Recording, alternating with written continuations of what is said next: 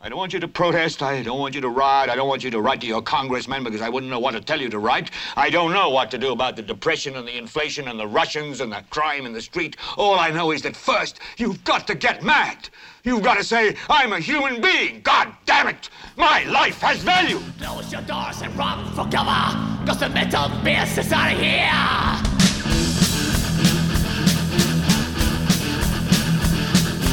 Lurking in the shadows. We found the power of steel.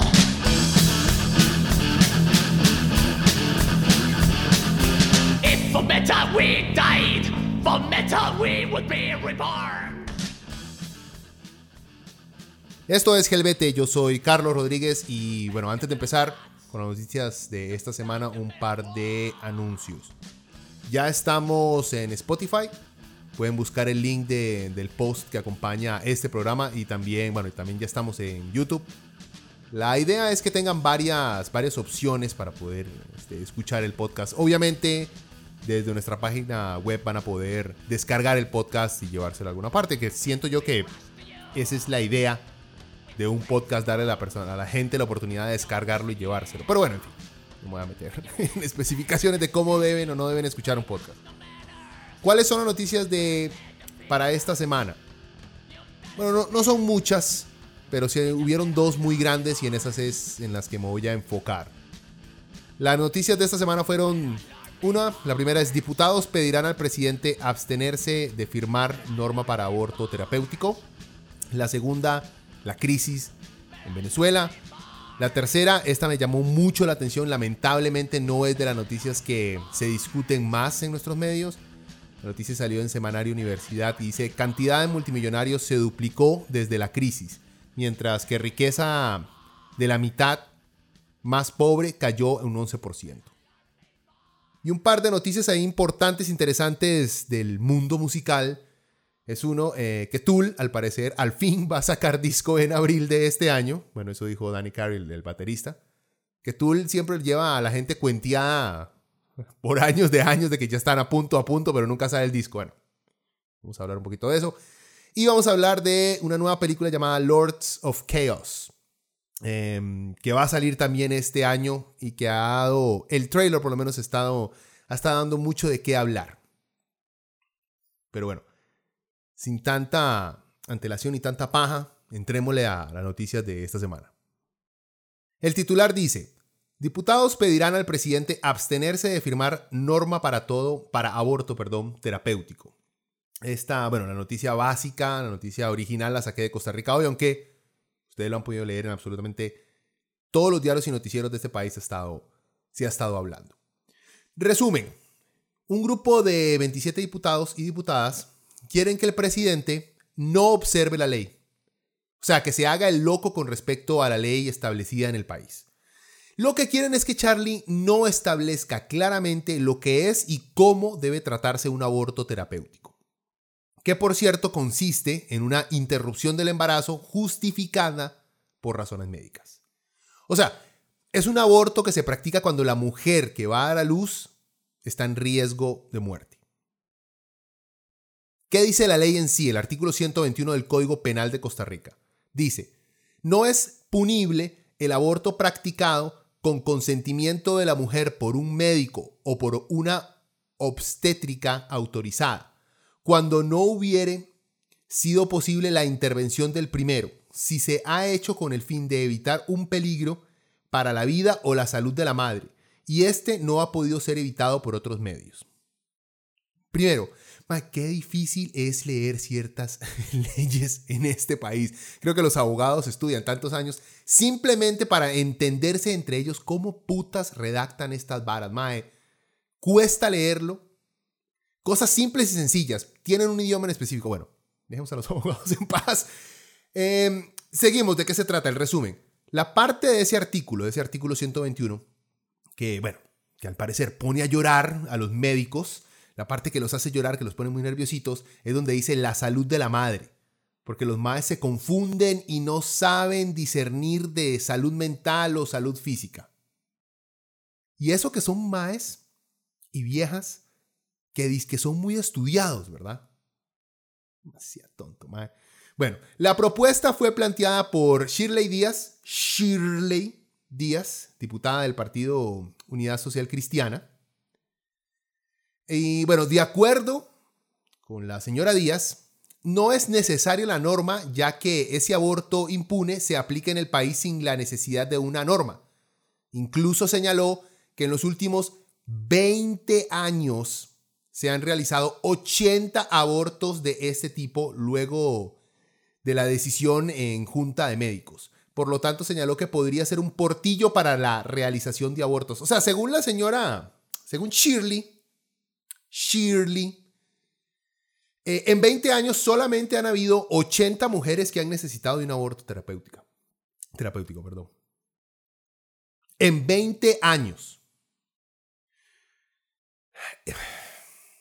yo no sé qué tipo de gente tenemos en la asamblea. a cualquiera dejamos entrar. Bueno, primer punto.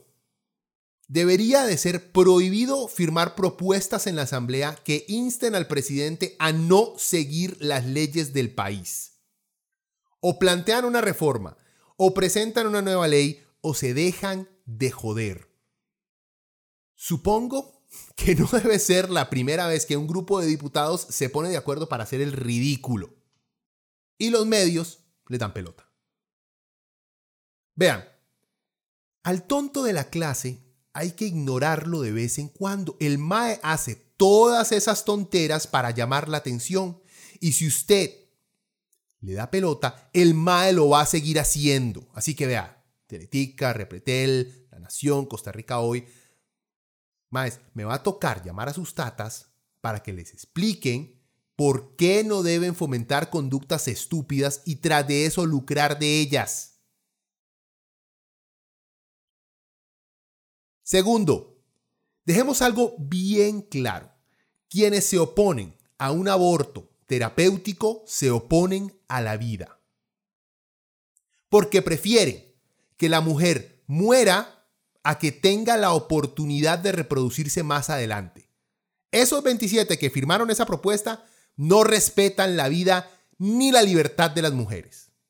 Nuestras leyes están en manos de gente incompetente, gente sin principios humanos razonables. Es que esta gente prefiere que la gallina que pone los huevos de oro se muera antes de botar un huevo de oro. Está un poco cruda la analogía, pero ya sabe más o menos por dónde voy. Ah, bueno, obviamente. Y pusieron como las caras de toda esta pendejada a marionetas como Shirley Díaz y María Inés Solís, ambas obviamente el PUSC, ese ese partido, que es, toda una belleza verlos, estos maes, dispararse en el pie en cada elección con esos candidatos tan ridículos que ponen. En, fin. Las ponen a ellas como rostros para que la crítica no caiga en que el movimiento en contra de salvarle la vida a las mujeres es un plan machista, una táctica muy usada por la derecha no solo de este país, sino también en Estados Unidos. Solamente vea, Presten atención a Fox News para que vean lo que les estoy diciendo. Cuando ocupan criticar un movimiento de los negros en Estados Unidos, entonces Fox News va y busca un negro. Cuando ocupan criticar un movimiento de las mujeres como el Me Too, buscan mujeres y las ponen ahí. Cuando ocupan criticar a los inmigrantes mexicanos, buscan un inmigrante mexicano. Es básico, es gente muy simple. Vean, ponen a las mujeres a la cabeza de estas idioteces para que no se les pueda criticar por machistas. Vea, les tengo noticias. Que usted sea mujer no la exime de ser machista. Como existen latinos, filipinos, negros, que, ven al movimiento nazi como algo súper pichudo y que hay que revivir, así también existen mujeres machistas. Tercero, algunos de esos diputados y diputadas que firmaron esa propuesta no creen en idioteces como que el aborto terapéutico sea malo, pero saben que los ignorantes son muchos y les encanta votar. ¿Por qué les digo eso? Porque con solo ver la siguiente encuesta podremos entender cómo es que un político sin talento, demagogo e incompetente siempre sabrá sacarle el jugo a la ignorancia y crueldad de nuestra sociedad. En la encuesta Actualidades, realizada por estudiantes de estadística de la Universidad de Costa Rica, se encontró que Al consultar por el apoyo o rechazo hacia el aborto en, distintas circunstancias, encontraron que el 57% respondió que está de acuerdo con que se realice el aborto terapéutico si está en peligro la vida de la madre. O sea, hay un 43% que les gustaría que la doña se la juegue. A ver si vive o no. Madre, qué salvajada. 49.6% está de acuerdo con que se realice el aborto terapéutico si está en peligro la salud de la madre. Volvemos. O sea, que aunque exista el riesgo de que la doña vaya a quedar hecha leña, el 51% de los ticos están dispuestos a decir, aguante mamita, que la importancia del bebé en usted. 45.5% respondió que está de acuerdo con que se realice el aborto terapéutico si el feto tiene malformaciones incompatibles con la vida. Esto quiere decir que un 54.5% quiere que usted, mujer, tenga que dar a luz a un bebé que va a morir o que ya viene muerto. Mae, ¿qué pedazo de hijueputa hay que ser para querer torturar a alguien de esa manera? Es prácticamente es como decirle, mírelo, mírelo, está deforme, muerto, mírelo, no tiene cabeza y cuando salga va a agonizar. Tóquelo, véalo, véalo morir, véalo. ¿Qué caca de gente hay que ser, por Dios? 28.3% está de acuerdo con que se realice un aborto en caso de embarazos infantiles. Infantiles. Después de los otros datos, este ya no me sorprende mucho. O sea, el 71% de los ticos prefiere ver que una niña tenga un bebé que darle la oportunidad de abortar y más adelante poder tener los hijos que a ella le dé la gana, si es que quiere tener hijos. O sea, ustedes prefieren que una niña, una niña, tenga un bebé sin importar las condiciones o por quién quedó embarazada. Más, debería darles vergüenza. 29.5% está de acuerdo con que se realice un aborto en caso de embarazos por violación. Esta es otra joyita. O sea, el 70% de los ticos cree que hay que forzar a una mujer que ha sido violada a tener el bebé del violador. Esta sociedad cree que la vida de un bebé está por encima de la vida de una mujer, de la vida de una niña, de la vida de una víctima de violación, y no le importa si la mujer puede morir intentando parir ese bebé. Mujeres, vean, recuerden los nombres de quienes firmaron ese documento, de esos 27 que las ven solo como vehículos para parir carajillos. Acuérdense de esa gente a la hora de votar. Cuarto, la, la infantil, ignorante, populista y vergonzosa reacción de diversos sectores sociales, los políticos y las empresas privadas que se dedican a, vender noticias. Ese partido que tengo que admitir me engañó, como por, bueno, no por mucho tiempo, por un par de segundos, el PNG, partido que se inició como supuestamente un partido pragmático. Pero no. Sergio Mena resultó ser una versión pirateada de Juan Diego Castro. En la campaña pasada trató de echarle la culpa de la delincuencia que sufre el país a todos los extranjeros. Por dicha no le dieron mucha pelota. Y no le dieron pelota porque, porque el man no tiene ese carisma fascista de un verdadero JDC y su bigote. Ahora, ahora, bueno, ahora este partidito como que vio que es la derecha la que está la que está trending, así que se ponen a, a publicar idioteces en redes sociales. Pusieron en, en Facebook un, gráfico que vamos a explorar porque refleja mucho lo que otros sectores han estado hablando. Eh, el texto que acompaña una infografía que publicaron ahí decía, el tema de aborto divide a la sociedad. Ya es hora de ser prudentes y escuchar a, a mayorías también. Hashtag sí a la vida. A ver, ya de entrada, uno ve que los madres no se tomaron más de cinco minutos para, para pensar el encabezado. Es cierto, el aborto divide a la sociedad, Pero eso no es lo que se está discutiendo. Lo que se está discutiendo es que hay que aplicar las leyes existentes para salvarle la vida a las mujeres. Punto. La ley ya existe. Solo que hay doctores, algunos, obviamente, no todos, que son unos ignorantes de la ley o que les causa palpitaciones tomar decisiones que le salvarán la vida a una mujer. Bueno, sigamos con el PNG, vamos a los doctores en paz por un momento. Eh, dicen, bueno, luego dice, ya es hora de ser prudentes y escuchar a mayorías también, hashtag sí a la vida. Vean, gente, los derechos humanos no se someten al voto de la mayoría. ¿Por qué? Porque la mayoría de gente es ignorante, retrógrada y mientras no los afecte a ellos están dispuestos a quitarle los derechos a otros. Ejemplo, extranjeros, negros, mujeres, ciegos, judíos, etcétera, lo que a ustedes se les ocurra que sean una minoría. Además, con respecto a esto del aborto terapéutico, el problema es que se está tomando demasiado en cuenta lo que opina la mayoría más bien.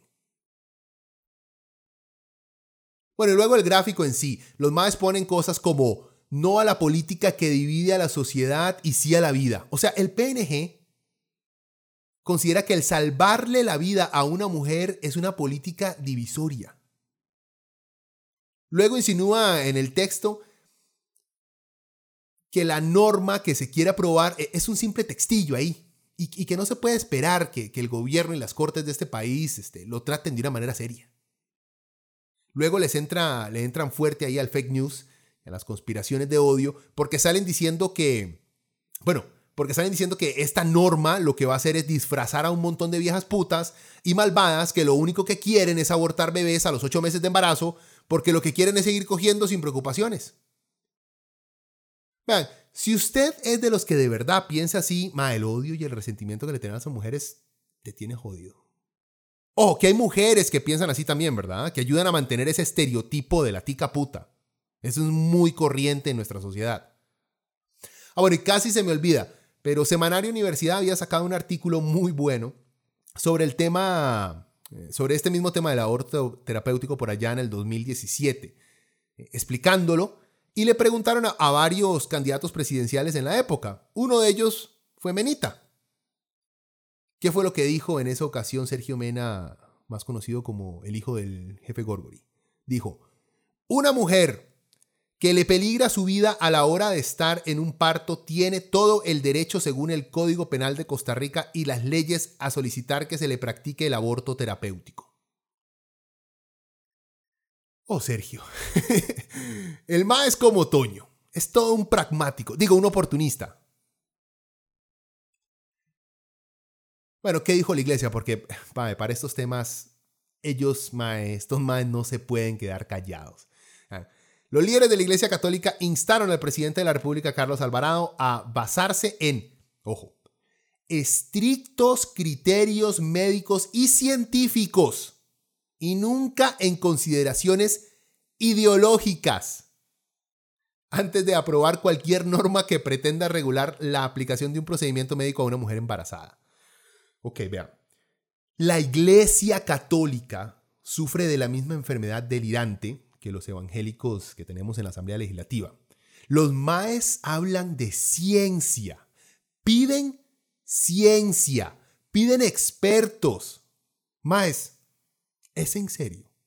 Ustedes que creen en un ser superior que vive en las nubes, ustedes que creen que hay un ser superior que lo sabe todo y que está esperándolos en el momento que mueran para juzgarlos, ustedes que no creen en la evolución, que cuestionan la educación en las escuelas porque no se adapta a sus libros que supuestamente fueron escritos con inspiración divina.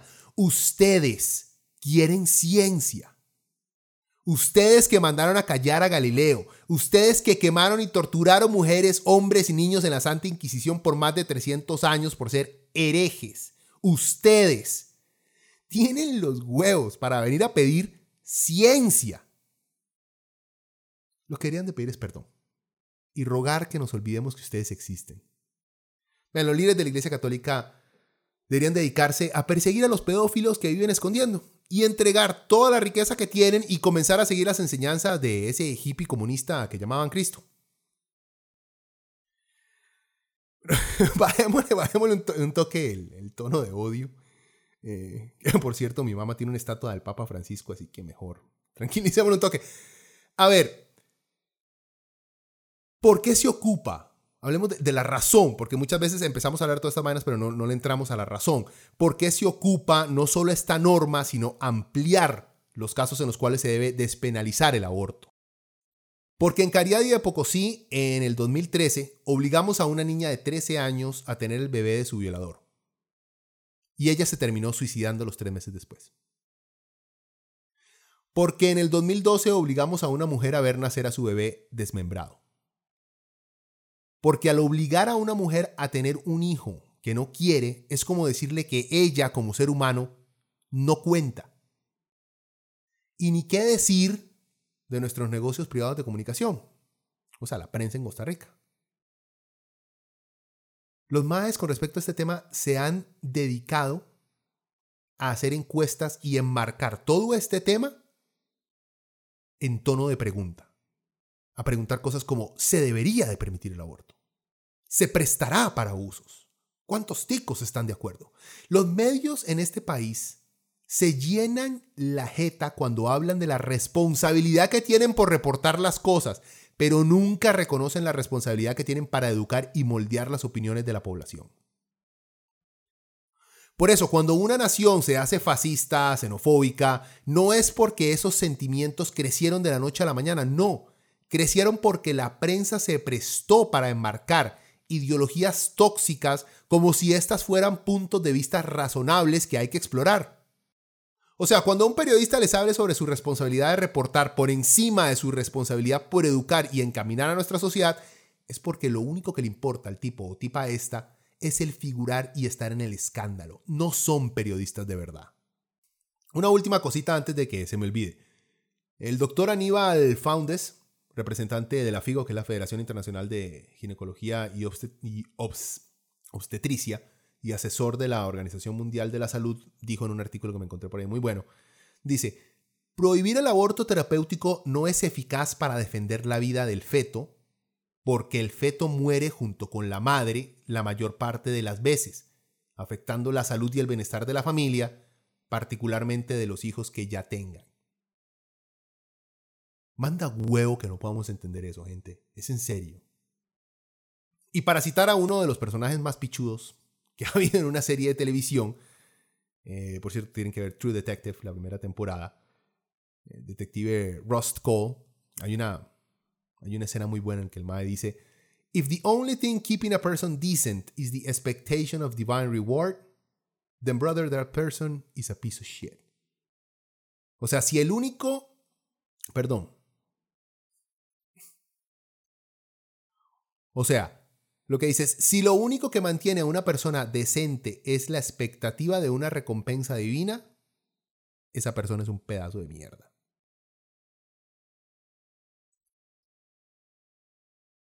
Bueno, dejemos a la religión tranquila un momento y pasemos ahora a la crisis en Venezuela.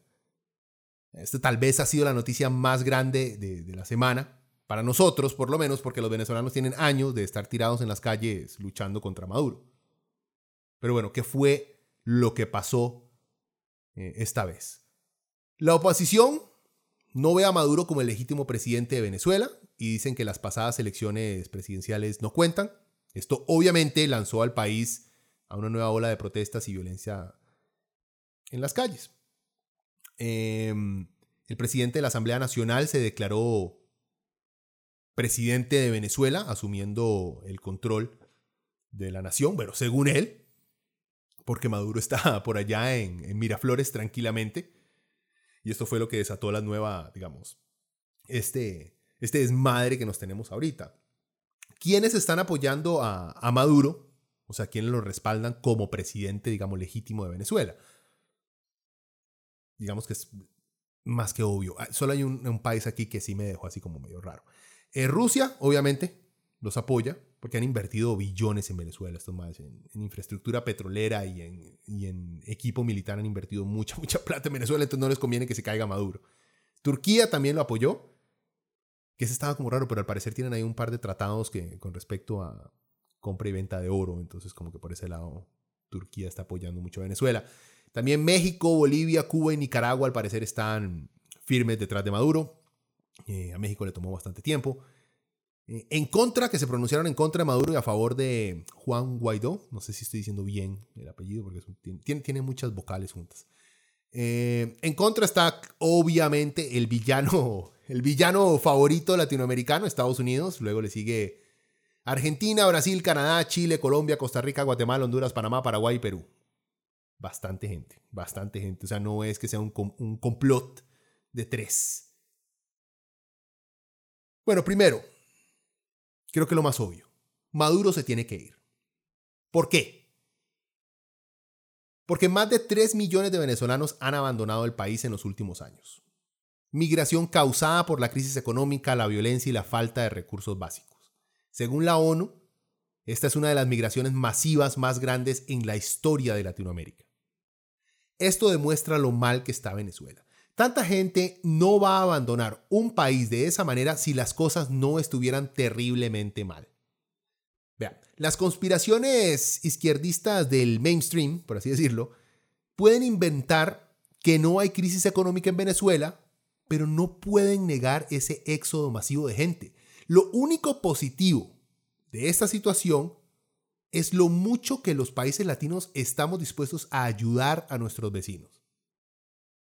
Sí, sí, sí, vea. O sea, tendremos muchos Rafitas trabajando eh, para hacernos, este, para convertirnos en una raza de xenofóbicos. La cantidad de países que han recibido venezolanos están demostrando lo dispuestos que estamos los latinos a ayudarnos entre nosotros. Maduro se tiene que ir por la hiperinflación. Según el Fondo Monetario Internacional, la inflación en Venezuela va a llegar a un millón por ciento. O sea, los bolívares no valen nada. Los sueldos de la gente no alcanzan para pagar nada. Y aunque Maduro se la pase subiendo los salarios para contrastar esa hiperinflación, no ha sido suficiente y simplemente no ha servido para que la gente deje de empobrecerse.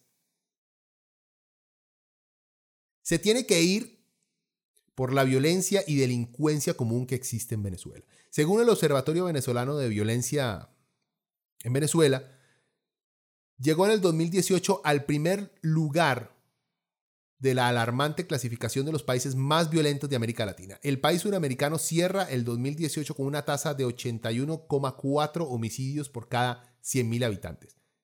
Una cifra que lo coloca como el país como el más violento de la región por encima de El Salvador y Honduras.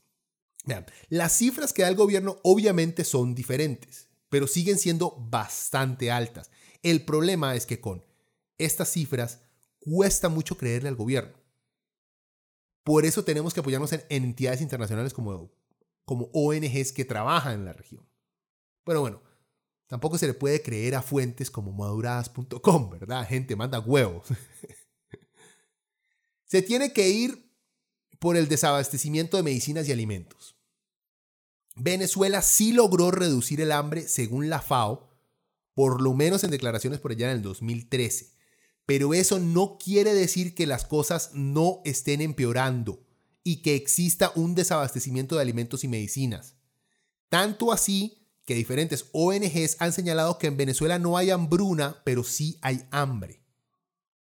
En enero del 2018, cada vez más niños, esta es una nota, eh, por cierto, de, de UNICEF, enero de 2018, cada vez más niños en Venezuela sufren desnutrición como consecuencia de la prolongada crisis económica y financiera que vive el país, advierte UNICEF.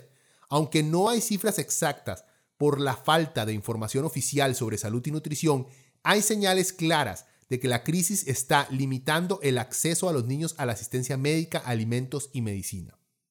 Les pregunto yo a ustedes, ¿Por qué un país no quiere soltar las cifras con respecto a salud y alimentación? ¿Por qué? Es obvia la respuesta. Más, según la Federación Venezolana de Farmacéuticos, el país está sufriendo un déficit de un 85% de las medicinas necesarias. También la crisis de salud se puede ver en los millones de migrantes que han entrado a Colombia y que vienen con enfermedades que simplemente se pudieron tratar en Venezuela pero que no lo han podido hacer por falta de recursos, porque no hay medicamentos. Llegan a Colombia, a la frontera, y ahí sí los tienen que atender. Maduro se tiene que ir por crear una asamblea constituyente para cambiar la constitución que el pueblo venezolano y Chávez habían creado.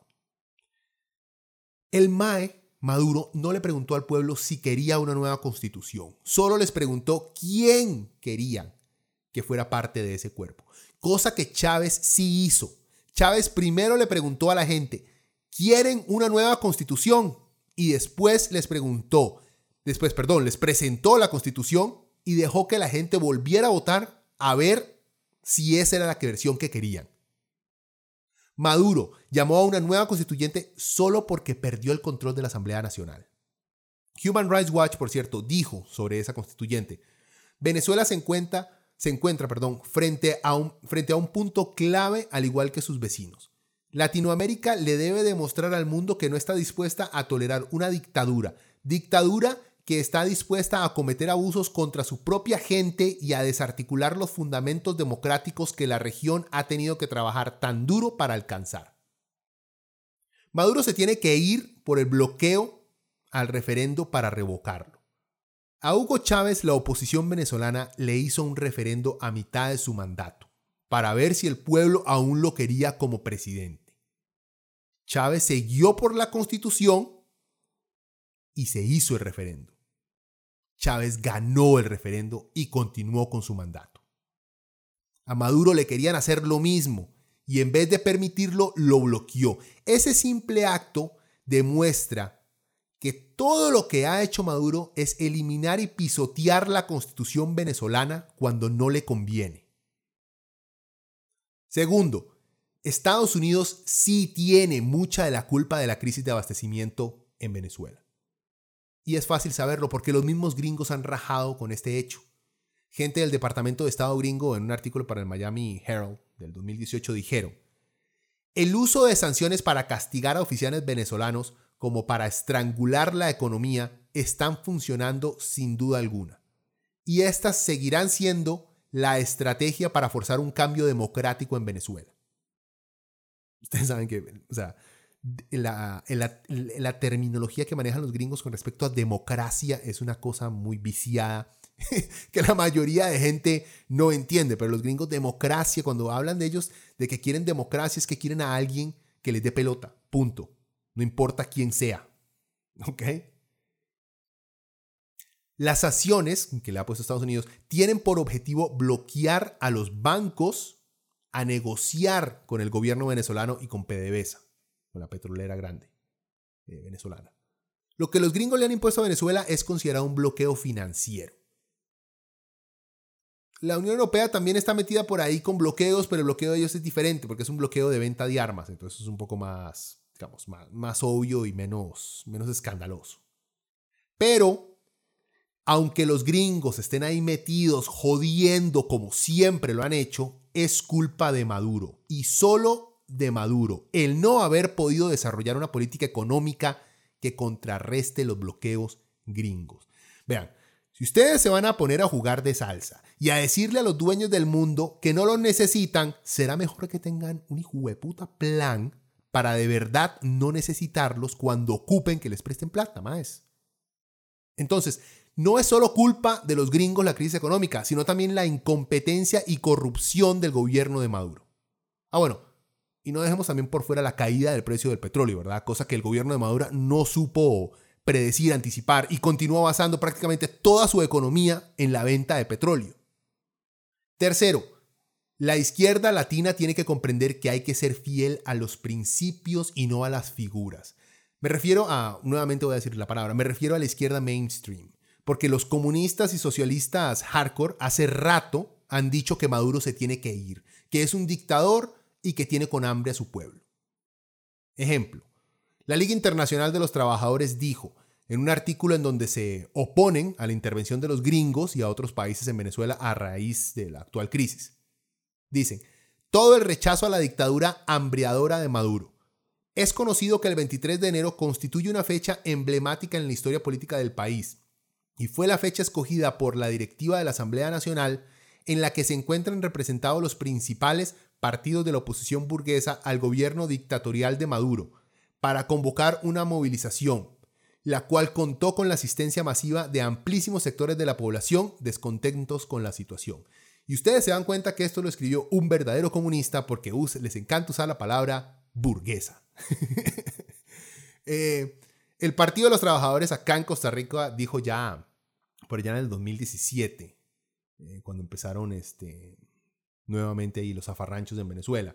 Dijeron, como vemos en Venezuela hay una auténtica rebelión popular, por las razones que todos los pueblos se rebelan, porque no se pueden satisfacer las necesidades más básicas, comida, medicina, salarios decentes, seguridad. Sigue el artículo. Los castrochavistas suelen presentar esta rebelión como una azonada, manipulada por la MUD, Mesa de la Unidad Democrática, esa es la, la oposición en Venezuela. Nada más lejano de la realidad. Es una auténtica rebelión popular que enfrenta al gobierno de Maduro y que no es controlada por la MUD. Y por eso, desde el Partido de los Trabajadores, desde nuestra sección hermana, la UST, y desde la LIT, que les acabo de leer también, apoyamos la rebelión popular contra el gobierno de Maduro. Y estamos a favor de que se vaya el gobierno de Maduro, un gobierno que ha traicionado las expectativas populares que ha hambriado y reprimido a su pueblo, que ha recortado sensiblemente las libertades políticas suprimiendo elecciones locales, interviniendo sindicatos e interfiriendo en la libre elección de representantes sindicales. Es por esto, porque verdaderos comunistas, verdaderos socialistas, se pronuncian de esta manera, tan recta, tan directa, tan transparente, es por eso que la mediocridad y me duele decirlo, de gente como José María Villalta, para enfrentar este tema me ha decepcionado. Me ha decepcionado porque yo estaba convencido que a él lo que le importaba era que la gente estuviera bien, no que un partido estuviera bien.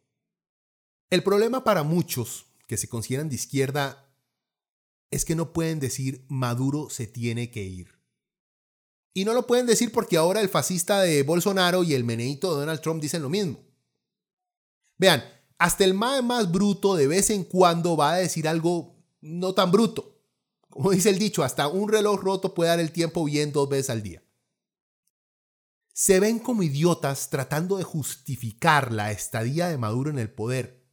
Recuerden los principios por los cuales supuestamente apoyan a la izquierda. Libertad, igualdad y fraternidad. La lealtad a un partido o figura no son parte de esos principios políticos y no deberían de serlos nunca. Yo te seré fiel solo si tú eres fiel a esos principios. En el momento en que los traicionas, me has traicionado a mí. Cuarto, todo movimiento que está pensando en poner un sistema político en su país tiene que entender que dicho sistema va a durar el tiempo que la gente lo quiera defender. Por lo que no se puede enamorar del poder y tratar de perpetuarse en él para proteger los sistemas de ayuda y justicia social. No, esas políticas tienen que ser protegidas por la gente. Y si la gente es tan idiota de votar en contra de sus beneficios, pues a la mierda con esos sistemas. Es del pueblo el deber de proteger las libertades y derechos que se les han dado no de un partido o un individuo en específico. Los gringos, vean, no van a invadir Venezuela. Lo único que se atreverían a hacer es armar a la oposición y mandar a la CIA a entrenar a un par de revoltosos para que tumben al gobierno. Algo así como hicieron en Siria y Libia.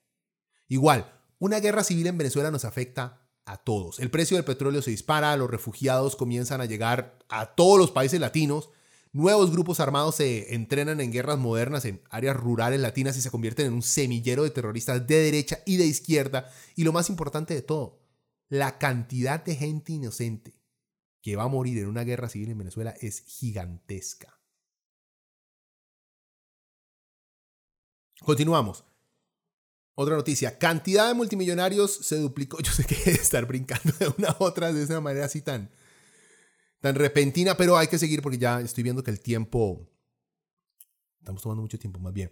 Eh, en fin, la otra que me llamó la atención, noticia, cantidad de multimillonarios se duplicó desde la crisis, mientras que riqueza de la mitad más pobre cayó en un 11%.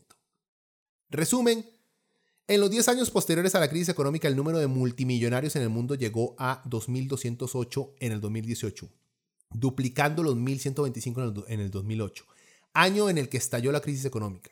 La riqueza de estas personas se incrementó en 900 mil millones de dólares tan solo en el último año. En ese mismo periodo, la riqueza de la mitad más pobre del mundo, unas 3.800 millones de personas, se redujo en un 11%. Este artículo de Semana de la Universidad, por cierto, está basado en un reporte publicado por Oxfam, eh, titulado eh, Bienestar Público o Beneficio Privado, en donde la organización recomienda que los ricos tengan que pagar los impuestos que les toca pagar y motiva a los gobiernos a que dejen de rebajarle los impuestos a las empresas y a los más ricos, porque eso no ha funcionado para cerrar la brecha de desigualdad. ¿Qué más dice el reporte? Que la riqueza cada vez se concentra en menos manos. Por ejemplo, el año pasado 26 personas tenían la misma riqueza que 3.800 millones de personas. En el 2017 esa cifra era de 43 personas más. Bueno, también dice, Oxfam llama la atención para que los gobiernos pongan fin a la, entre comillas, carrera a la baja en los impuestos sobre la renta empresarial y de las personas físicas. Además, propone consensuar un nuevo conjunto de normas e instituciones a nivel mundial que permitan rediseñar el sistema tributario para que sea justo, en un proceso en el que los países de desarrollo participen en pie de igualdad. Primero, los más ricos tienen que empezar a pagar lo que le corresponde de impuestos. ¿Por qué? Porque ellos no hicieron esa plata solos. Porque gracias a las sociedades en las que viven es que han tenido las oportunidades que tienen. Porque gracias a los impuestos que pagamos todos, tienen la seguridad de que hay cortes que defienden su derecho a que no se les roben sus propiedades. Porque gracias a los impuestos que pagamos todos, no viven en un país lleno de enfermedades que los hubieran matado cuando eran bebés. Porque gracias a los impuestos que pagamos todos, tienen carreteras, universidades, parques, internet, luz y agua que los ayudó a crecer y desarrollarse. Porque gracias a los impuestos que pagamos todos, estos maes tienen una fuerza de trabajo educada que les va a desarrollar su negocio. Porque el ser estúpidamente rico no es un derecho humano, y ningún ser humano debería tener tanta plata como para poder poner en peligro la libertad e independencia de ningún país.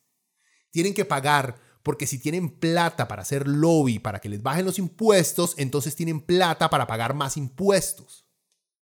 Segundo, y es una pregunta, si Charlie hubiera leído este informe, ¿hubiera mandado el plan fiscal así como lo mandó?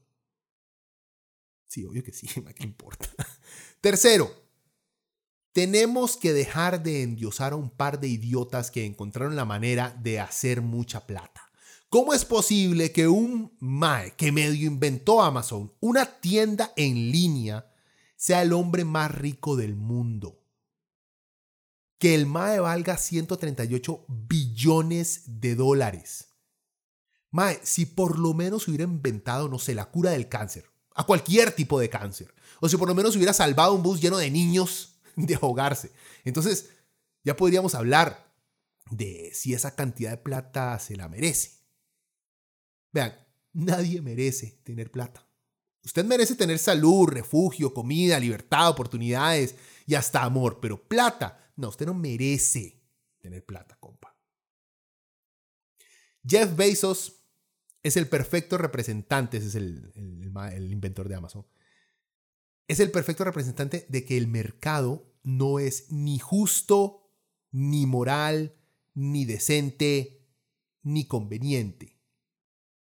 Y mucho menos deseable. El mercado en el que vivimos continúa premiando a profetas de lo superficial e irrelevante.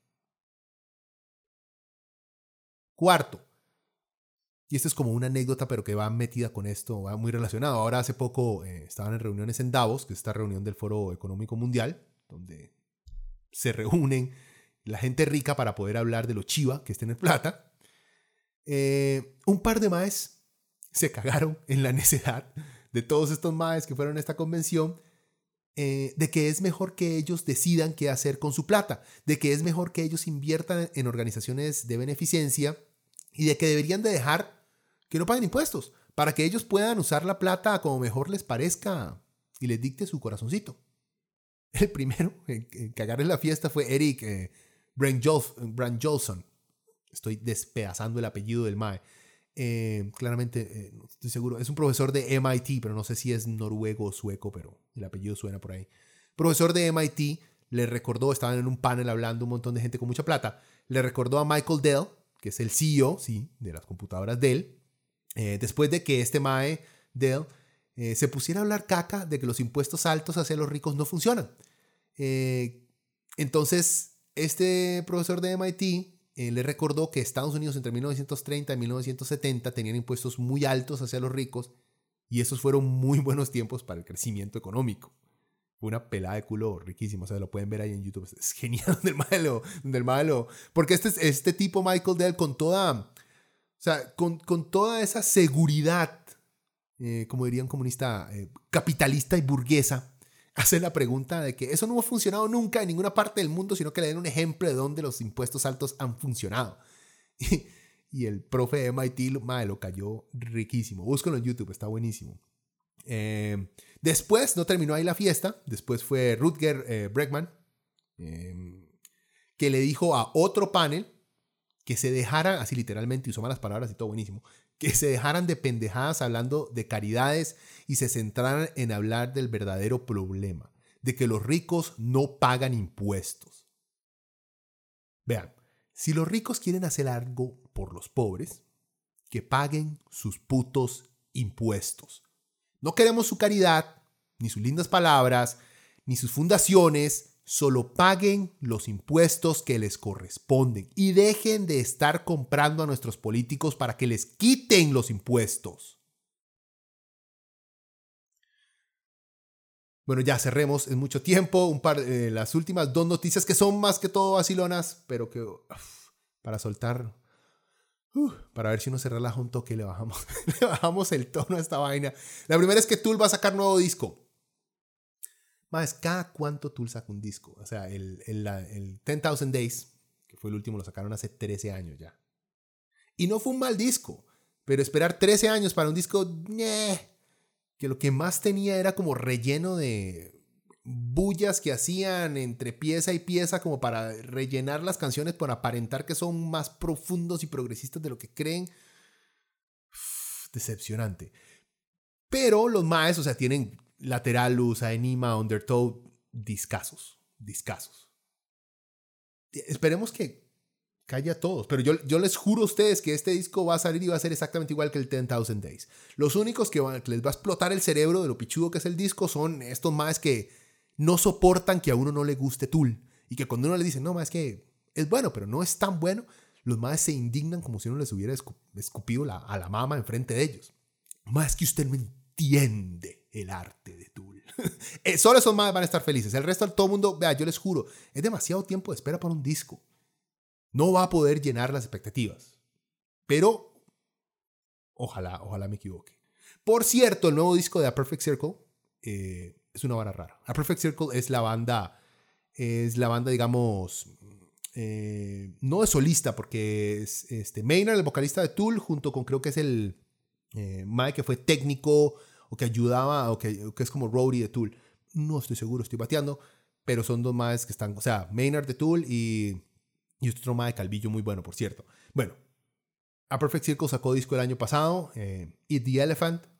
Eh, vale la pena oírlo, pero vale la pena, porque es una de estas bandas que, eh, es uno de estos discos que hay que masticarlo bastante.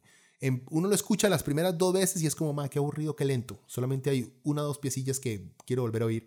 Pero más, si usted le, le dan un poco más de chance y más escuchas, empiezan a encontrar más cosas, empieza a crecer mal, empiezan a encontrar el sabor a la vara. Entonces, por lo menos, si el nuevo disco de Tool decepciona, cáiganle ahí a, Perfect Circle, que el disco es bastante bueno, tiene futuro. Y la última noticia, la, el trailer de la película Lords of Chaos. Por allá en mediados de los 80 en Noruega eh, nació un movimiento musical que lograría juntar todos los estereotipos eh, que nuestros tatas han tenido sobre el meta, sobre el metal, perdón, y los unieron un nuevo sonido, black metal. En esta época hablamos de la segunda ola de black metal. En fin, ese movimiento llegaría a motivar a un montón de, de jóvenes músicos, no solamente a crear música, a crear arte, sino también a cometer todo tipo de crímenes, robos, incendios provocados a iglesias, suicidios y hasta asesinatos. Bueno, esta película viene a contar parte de la historia, de esa historia. Está basada en el libro que lleva el mismo nombre, libro que por cierto no fue muy bien recibido por el Inner Circle, por los artistas que participaron en ese movimiento. Eh, hay actores no conocidos, pero sí conocidos por quienes son sus tatas, sus familiares. Está Rory Culkin, que es el hermano de Macaulay Culkin. El más de Home Alone, manda huevo. Este, bueno, todo depende de su edad, ¿verdad? Eh, Jack Kilmer, el hijo de Val Kilmer, también manda huevo. Val Kilmer, el más fue Batman. Y bueno, y, un montón de carajillos más. La película es dirigida por Jonas eh, Ackerlund, ex miembro de Battery, una de las bandas black metal originales de la, de la primera ola, por lo menos. Es noticia porque el trailer que salió ahora eh, ha dado muchas, este, dos tipos de respuestas, por lo menos. Una negativa, más que todo negativa. más que todo negativa. Todo, si hay algo, si ustedes no saben, no conocen de black metal, digamos, la mayoría de gente que escuchamos metal somos gente jodida y un poco elitista. Sí. Pero si quieren ver eso aumentado y multiplicado por un millón, como si fuera la, hiperinflación en Venezuela, es un fan true cold black metal. Es un son elitistas. Son enciclopedias andantes de música, los maes. Lo son, pero, oh, Jesus. Bueno, en fin. En YouTube, en, revistas especializadas, en reseñas, bueno, la gente ya ha empezado a odiar la película sin ni siquiera haberla, haberla visto, porque no ha salido ni siquiera en, a cines. Este, Tipos como eh, Bart Vickerness, que es uno, sale en la película, por cierto, es representado en la película, sale, tiene un blog ahí todo estúpido en el cual de vez en cuando entra en, en rants completamente nazis, porque el man es un nazi fascista, em, que ya odia la película y que va a ser una mierda. Nadie la ha visto todavía, nadie la ha visto, nada más que, bueno, si uno ve el trailer, sí tiene una, tiene como una duplicidad extraña, porque el trailer empieza como vacilona, como si fuera a ser una película para adolescentes que hacían música que quede piche y chingue y como a lo tipo comedia y de repente entra Vickerness dentro de la historia y se convierte en esta vara super heavy y oscura y cruel, ya como, como un, un, drama o un thriller por ahí metido. Entonces tiene esa dualidad, digamos, el trailer. Puede ser muy peligroso tratar de manejar estas dos tonalidades dentro de una película. Esperemos que la logren balancear. Yo no tengo duda de que las personas que vivieron esa época tenían también esa dualidad, podían ser vacilonas, podían ser compas, podían reírse y al mismo tiempo ser super true, dark, cold, este black metal. En fin, démosle un chance a la película a la gente que no sabe nada de black metal. No se las puedo recomendar porque no la he visto, pero la historia de Vickerness, de Euronymous, la historia del black metal noruego, de la segunda ola de black metal, es es un fenómeno cultural musical que vale la pena explorar, porque motivó y movió muchas fichas dentro del metal mundial y creó algo único, auténtico, y aunque a ustedes no les guste, pero se nota, es algo orgánico dentro de, este movimiento em, que llama mucho la atención. Bueno, eh, hasta aquí los dejo, creo que fue demasiado larga este resumen de noticias, hubo mucho que mencionar hoy. Cualquier cosa ya saben, ahí están en los comentarios, los pueden dejar ahí, si no pueden contactar por medio del formulario que está ahí en la página web. Bueno, gente, este, nos escuchamos la próxima semana. Ah, por cierto, ya está también el resumen, la reseña, perdón, del disco de December's Cold Winter. Cualquier cosa, eh, me ponen ahí si lo tienen, el disco, si lo han escuchado, qué les pareció. También eh, ya subí una lista de los mejores 30 discos de death metal melódico, al igual que el podcast explicando qué es el death metal melódico. Compártanme ahí sus listas de cuáles para ustedes son los discos, los mejores discos de, de Mellow Death, em, para ver en qué me equivoqué. Bueno, gente, nos escuchamos la próxima semana.